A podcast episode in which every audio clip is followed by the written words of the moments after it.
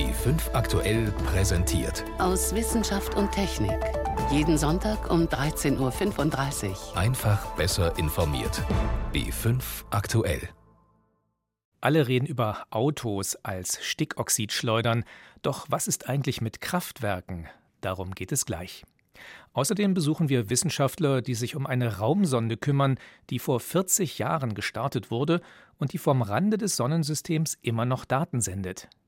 Und wir versuchen ein paar Muskeln anzuregen, mit denen unsere Vorfahren vor ein paar Millionen Jahren noch ihre Ohren hin und her drehen konnten.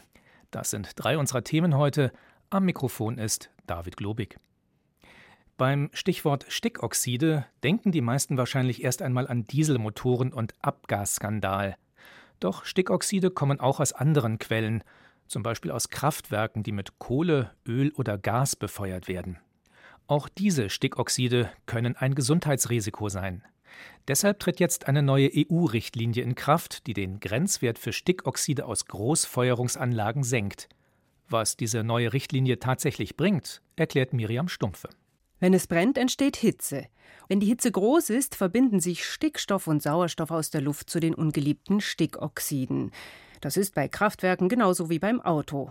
Kraftwerke sind die zweitgrößte Quelle für Stickoxide in Deutschland, erklärt Marcel Langner vom Umweltbundesamt. Ja, wenn wir hier die äh, nationalen Emissionen anschauen, dann kann man so über den Daumen sagen, dass aus den Kraftwerken so in etwa ein Viertel der Stickoxide kommt und aus dem Verkehr ein Drittel. Mit den neuen EU-Grenzwerten für Kraftwerke wird sich das allerdings kaum ändern, berichtet Christian Tebert vom Forschungsinstitut Ökopol. Er berät Ministerien und die EU in Fragen des technischen Umweltschutzes. Wenn Deutschland nur die Mindestanforderungen der EU umsetzt, dann wird sich nur marginal etwas ändern. Der neue Jahresmittelwert, der für ältere Braunkohlekraftwerke vorgeschrieben ist, liegt bei 175 im Gegensatz zu 200 Milligramm, die jetzt schon gefordert sind, und bei Steinkohlekraftwerken bei 150 im Jahresmittel. Mit diesen Mindestanforderungen wird sich wenig ändern. Ein europäischer Kompromiss. Technisch wäre deutlich mehr möglich. Steinkohlekraftwerke zum Beispiel sind in Deutschland längst mit Katalysatoren ausgerüstet, die ähnlich arbeiten wie die sogenannten SCR-Cuts im Auto. Mit Harnstoff und einer speziell beschichteten Oberfläche machen sie einen Großteil der Stickoxide, die ein Kraftwerk pro Kubikmeter Luft produziert, unschädlich. Vom Niveau her kann man nicht nur Grenzwerte von 200 Milligramm an Stickoxiden erreichen, sondern deutlich unter 80 Milligramm. Es gibt Kraftwerke, die unter 50 Milligramm fahren mit Katalysator. Das heißt, man kann hier drei Viertel der Stickoxide gegenüber dem heutigen Niveau mindern. Steinkohlekraftwerke in Deutschland zum Beispiel könnten das bei optimaler Einstellung sofort erreichen. Braunkohlekraftwerke müssten nachgerüstet werden. Das kostet natürlich Geld. Für so ehrgeizige Pläne war in der EU keine Mehrheit zu bekommen. Auch die Bundesregierung übrigens hat gebremst. Sie war sogar für noch laxere Grenzwerte eingetreten. Es gab juristische Bedenken, erklärt Marcel Langner vom Umweltbundesamt. Da stellt sich dann halt aber die Frage, wenn man jetzt nachrüstet, dann erzeugt man bei den Kraftwerksbetreibern natürlich auch eine gewisse Anspruchhaltung, weil die können dann gegebenenfalls auch auf einen Investitionsschutz beharren. Und wenn man gleichzeitig aber auch eben aus Klimaschutzgründen eher dafür ist, den Kohleausstieg relativ zu forcieren und schnell in die Wege zu leiten, dann stellt sich halt die Frage, ob ich jetzt noch für viel Geld sowas nachrüste oder eher einfach mal schaue, möglichst schnell aus der Kohleverstromung auszusteigen. Deutschland konnte sich mit diesen Bedenken allerdings nicht durchsetzen. Ab August 2021 müssen alle Kraftwerke die neuen EU-Grenzwerte einhalten. Und das heißt, manche Kraftwerke in Deutschland müssen nachgerüstet werden, andere sind bis dahin vielleicht schon stillgelegt. Welche das jeweils sind, muss die Bundesregierung entscheiden. Den abgasgeplagten Menschen in Städten aber werden die strengeren EU-Regeln für Kraftwerke kaum helfen. Denn an einer vierspurigen Stadtautobahn treiben vor allem die Abgase, die vor Ort entstehen, die Werte in die Höhe. Sie kommen zu 60 Prozent aus dem Verkehr und nur zu einem Bruchteil aus den Kraftwerken rund um die Stadt. Und Marcel Langner vom Umweltbundesamt sagt sogar, selbst wenn wir alle Kohlekraftwerke abschalten würden, würde man das nicht stark merken. Also da würde ich sagen, dann äh, wird man diesen Effekt nur ganz schwer an den straßennahen Messstationen tatsächlich auch sehen können. Denn wie gesagt, der Beitrag, der ist eigentlich wenige Prozent. Und da sind eben auch Schwankungen von Tag zu Tag auch jetzt schon gegeben. Und diese vielleicht dann zwei bis drei Prozent, die dann von den Kohlekraftwerken kommen, die gehen fast dann schon im Rauschen unter. Auch Christian Tebert von Ökopol glaubt, dass neue Regeln für Kraftwerke nicht viel am Stickoxidproblem in den Städten ändern. Allerdings ergänzt er, es gibt einige Städte, die es geschafft haben, also knapp an den Grenzwerten zu sein. Also ich denke, den Städten würde das helfen. Aber Städten wie Stuttgart oder München, wo also wirklich ganz massive Überschreitungen stattfinden, da ist auch mit einer leichten Senkung des Grundniveaus nicht mehr zu helfen, sondern nur noch mit einer radikal anderen Verkehrspolitik. Was bringen die neuen EU-Grenzwerte für Stickoxide aus Kraftwerken? Hintergründe von Miriam Stumpfe waren das. Wenn die Richtlinie für Kraftwerke in vier Jahren endlich greift, dann soll auch der Ausstoß von giftigem Quecksilber sinken. Wie fatal Quecksilber wirkt, das hat nicht zuletzt Anfang der 1970er Jahre eine legendäre Fotoreportage von W. Eugene Smith über die japanische Stadt Minamata bekannt gemacht. Die Bilder, unter anderem von Müttern mit ihren schwerstbehinderten Kindern, gehen einem nicht mehr aus dem Kopf. In Minamata werden heute keine quecksilberhaltigen Abfälle mehr verklappt, doch weltweit gelangen immer noch große Mengen des Schwermetalls in die Umwelt. Das sogenannte Minamata-Übereinkommen der Vereinten Nationen soll den Ausstoß nun endgültig eindämmen. Am Mittwoch ist es in Kraft getreten. Mehr dazu von Dietrich Karl Meurer. Wie gefährlich Quecksilber ist, wurde in den 50er Jahren in der japanischen Hafenstadt Minamata deutlich. Ein Chemiekonzern hatte dort quecksilberhaltiges Wasser ins Meer geleitet. Tausende Menschen und Tiere wurden mit dem Schwermetall vergiftet. Bis zu 3000 Menschen starben. Jacob Dürr ist beim Umweltprogramm der Vereinten Nationen der Hauptkoordinator der nun in Kraft getretenen, nach der Stadt Minamata benannten Konvention. Er beschreibt die Gefährlichkeit von Quecksilber wie folgt. Es hat eine sehr negative und giftige Wirkung auf das Nervensystem. Es kann einen Einfluss auf das Verdauungs- und das Immunsystem haben und in größeren Mengen auch auf Lungen, Nieren, Haut und Augen. Die Weltgesundheitsorganisation hat Quecksilber eingestuft als eine der zehn giftigsten Chemikalien mit Einfluss auf die Gesundheit der Menschen. Major concern to the public health. Obwohl die Wirkung des Schwermetalls bekannt ist, gelangt Tag für Tag Quecksilber in die Umwelt, etwa als Abfallprodukt beim Verbrennen von Kohle zur Stromerzeugung oder beim Schürfen von Gold. Mit Hilfe des Minamata-Abkommens soll von nun an der Ausstoß und die Verbreitung von Quecksilber weltweit eingedämmt werden, sagt Koordinator Jacob Dürr. What the convention does, it looks at die Vereinbarung schaut auf alle Bereiche in Bezug auf Quecksilber, von der Gewinnung über den Handel bis hin zur Verwendung von Quecksilber in bestimmten Produkten. Es verbietet auch die Verwendung von Quecksilber in bestimmten Produkten. Die Vertragsstaaten müssen dafür sorgen, dass die Industrie weniger Quecksilber verwendet und dass keine neuen Quecksilberminen eröffnet werden. Beim Goldabbau müssen Arbeiterinnen und Arbeiter geschützt werden. Die Quecksilberemissionen von Kohlekraftwerken müssen reduziert werden. Aber das Abkommen verbietet nicht zwangsläufig Quecksilber. Das geht nicht, denn es kommt in der Natur vor. Aber es reguliert und in bestimmten Fällen verbietet es die Verwendung. 128 Länder haben die Minamata-Konvention unterschrieben. Die USA waren der erste von 74 Staaten, die den Vertrag bereits verbindlich ratifiziert haben. Befürchtungen, dass Washington nach dem Rückzug aus dem Pariser Klimaabkommen auch hier aussteigen könnte, teilt Jacob Dürr nicht. Die Vereinigten Staaten waren ein wichtiger Akteur, der die Verhandlungen unterstützt hat. Und wir werden weiterhin von den USA unterstützt, jetzt wo das Abkommen in Kraft tritt und es an dessen Umsetzung geht.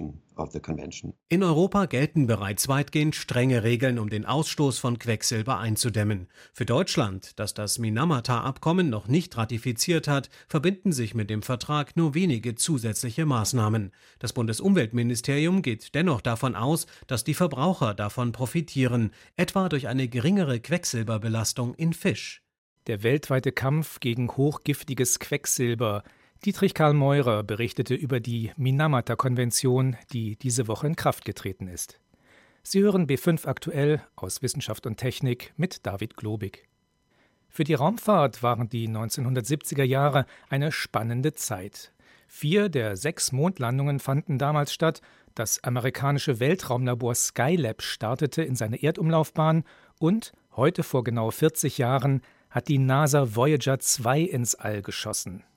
Gemeinsam mit ihrer baugleichen Schwestersonde Voyager 1 sollte sie die äußeren Planeten des Sonnensystems erkunden. Im Moment ist Voyager 2 mehr als 17 Milliarden Kilometer von der Sonne entfernt und sie sendet immer noch Daten. Guido Meyer über eine Reise in die Unendlichkeit. Three, two, one, and we have liftoff of the first of two Voyager spacecraft 20. August 1977 am US-Raketenbahnhof Cape Canaveral in Florida. Die Raumsonde Voyager 2 startet ins All. Sie trägt nicht nur Sensoren und Kameras zur Planetenerkundung, sie befördert auch eine Botschaft in den Weltraum. As the Secretary General of the United Nations, I send greetings on behalf of the people of our planet. Damals war der Österreicher Kurt Waldheim Generalsekretär der Vereinten Nationen. Und so fiel ihm die Aufgabe zu, eine goldene Schallplatte zu besprechen. Auf ihr sind auch weitere Grüße in vielen Sprachen an irgendjemanden dort draußen, verschiedene Musikbeispiele und typische Geräusche des Planeten Erde.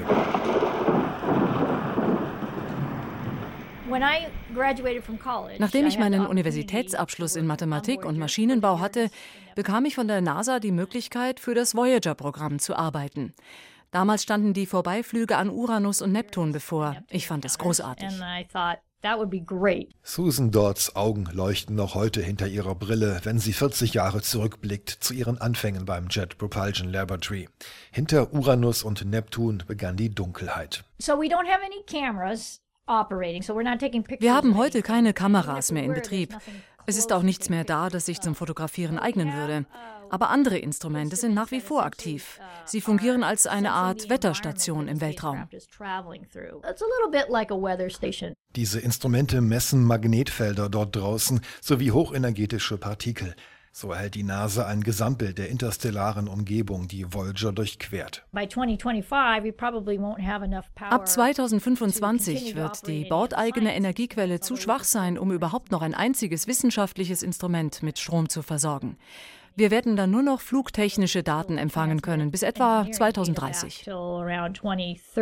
Doch das Voyager-Programm wird es nicht für immer geben, wahrscheinlich nicht einmal mehr für lange. Weiterfliegen jedoch, weiterfliegen werden die beiden Botschafter des Planeten Erde auf ewig. Ed Stone ist 82 Jahre alt und immer noch der Chefwissenschaftler des Voyager-Programms. In 40.000 Jahren wird Voyager 1 einen anderen Stern passieren. Dies würde doch kein naher Vorbeiflug sein. Sie wird niemals einem anderen Stern so nahe kommen, wie sie der Sonne heute noch ist. Der Weltraum ist ziemlich leer. Die Planeten und die Sonne sind winzige Punkte in diesem leeren Kosmos. Jeden Tag legt die Sonde fast anderthalb Millionen Kilometer zurück. Das ist die vierfache Entfernung von der Erde zum Mond. Auch Voyager 2 verfolgt einen Kurs, der sie nicht in die unmittelbare Nachbarschaft eines anderen Sterns und damit zu möglicherweise bewohnten Planeten schießen wird. Es scheint ganz so, als blieben die Grüße, Geräusche und die Musik der goldenen Schallplatten für immer ungehört. Das war eigentlich mehr eine Botschaft an uns, an die Menschheit selbst. Wir wollten uns beweisen, dass wir dazu in der Lage sind, so etwas zu leisten. Ich vermute, nur sehr wenige Menschen glauben daran, dass die Platten wirklich irgendwann gefunden werden. Aber man muss sich vorstellen, dass wir etwas auf die Reise geschickt haben, das auf ewig um das Zentrum der Galaxis kreisen wird. Voyager 2, eine Sonde, seit 40 Jahren unterwegs durch die unendlichen Weiten des Weltraums. Ein Beitrag von Guido Meyer war das. Ist ein religiöser Mensch gleichzeitig auch ein guter Mensch? Wenn man sich umschaut in der Welt, dann trifft das offenbar so pauschal nicht zu. Trotzdem hält eine große Mehrheit von uns religiöse Menschen für moralisch gefestigter als unreligiöse. Das zeigt eine aktuelle weltweite Untersuchung amerikanischer Psychologen. Ich habe darüber mit meiner Kollegin Birgit Magira gesprochen, die sich diese Studie einmal näher angeschaut hat. Es geht also um Vorurteile. Ja, und weil ich es immer schwierig finde, über Vorurteile zu sprechen, weil die sich so schnell verfestigen, gleich vorneweg.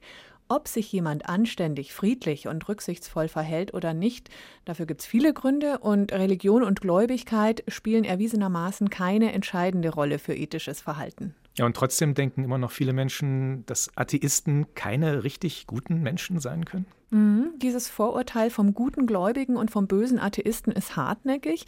Das ist das Ergebnis dieser weltweiten Umfrage. Psychologen haben in 13 verschiedenen Ländern über 3000 Menschen befragt.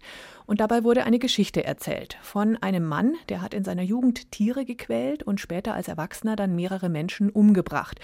Und dann wurde zunächst gefragt, ob man so einen Serienmord eher einem Lehrer ganz allgemein oder einem gläubigen Lehrer zutraut. Und später wurde nochmal gefragt, ob man sie eher einem Lehrer oder einem atheistischen Lehrer zutraut. Aber warum haben die Forscher hier zweimal fast die gleiche Frage gestellt? Dieses indirekte Fragen, da hoffen die Psychologen an ungefiltertere Antworten zu kommen, also an Aussagen, die wirklich die unbewusste Haltung von Menschen widerspiegeln, ohne dass die sich jetzt vorher überlegen, was will er denn hören. Jedenfalls kam raus, dass Menschen extrem unethisches Verhalten, also so ein wirklich schlimmes Verbrechen, bei einem Atheisten für doppelt so wahrscheinlich halten wie bei einem Gläubigen, egal welcher Glaubensrichtung. Dann ging es noch um den Fall eines Priesters, der Kinder sexuell missbraucht hat, also ein gläubiger Mensch, der sich nachgewiesen sehr unmoralisch und kriminell verhält. Und da haben viele der Befragten bezweifelt, dass so ein böser Mensch wirklich einen festen Glauben hat. Also böse sein und religiös zugleich, das geht für viele nicht zusammen. Aber wie sieht es aus, wenn man sich jetzt unterschiedliche Länder, unterschiedliche Kulturkreise anschaut?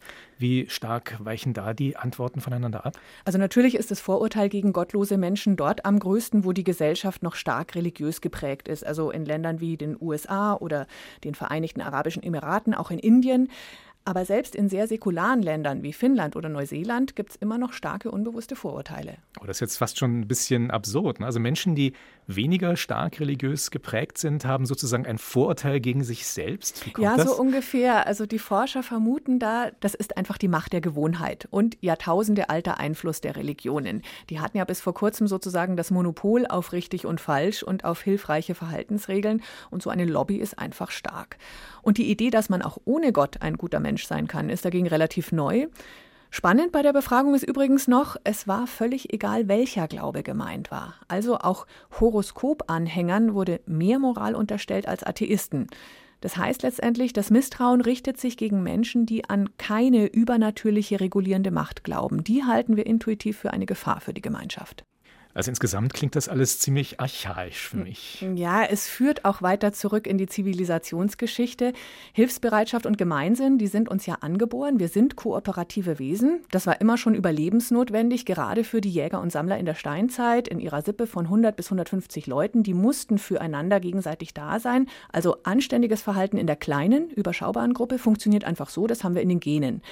Aber erst eine gemeinsame Religion mit festen Regeln und einer übergeordneten Macht hat es ermöglicht, dass auch größere Menschengruppen, in denen sich jetzt nicht jeder persönlich kennt, friedlich zusammenleben können. So die These. Also die Gottheit quasi als Ersatz für die fehlende Sozialkontrolle in einer größeren, anonymeren Gesellschaft. Also daher kommt die Verknüpfung von moralischem Verhalten und Religion. Genau, da ist beides zusammengeführt, bis jetzt dann die Denker der Aufklärung gesagt haben, also wir brauchen diese Fiktion vom allmächtigen Aufpasser eigentlich nicht.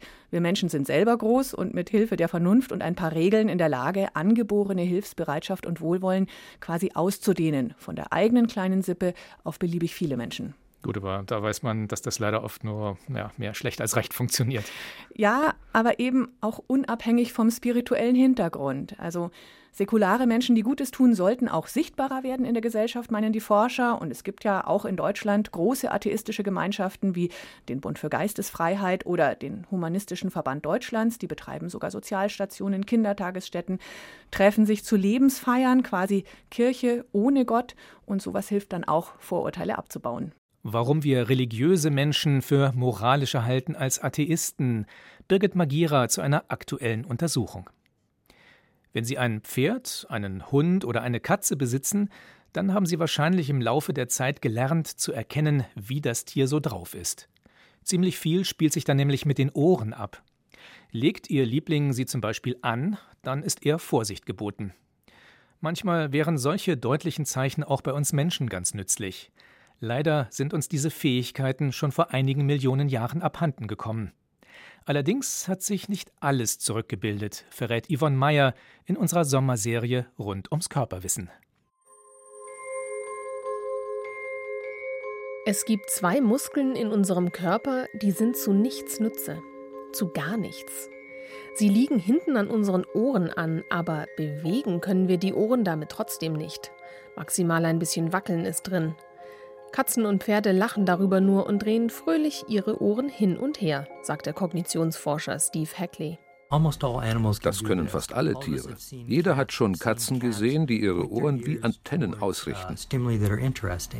Warum wir Menschen das nicht können, dafür gibt es einen Grund. Unsere Ohren sitzen steif und fest am Kopf dran und die Muskeln sind zu schwach.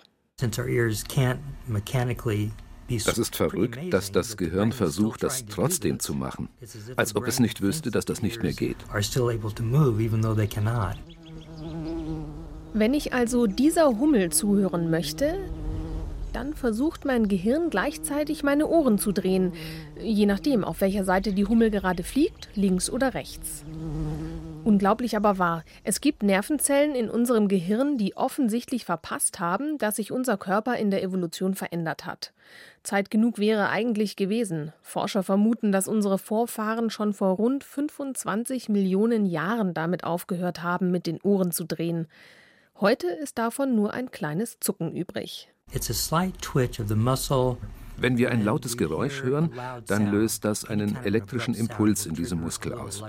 Der Muskel kann das Ohr nicht bewegen, weil er zu schwach ist. Aber wir können das Zucken mit Elektroden auf der Haut hinter dem Ohr dennoch messen.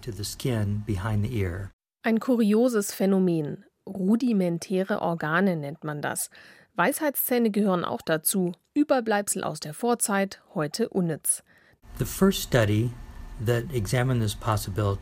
die allererste Studie dazu stammt aus dem Jahr 1908. Dazu sollten die Testpersonen mit ihren Augen weit auf eine Seite schauen. Können Sie gleich mit ausprobieren? Halten Sie den Kopf gerade und blicken Sie mal mit beiden Augen ganz nach links. Wenn man das macht, drehen sich die Ohren ganz, ganz leicht auf diese Seite. Und das ist kein seltenes Phänomen. Fast jeder, der weit auf eine Seite blickt, dreht dabei ein bisschen seine Ohren mit.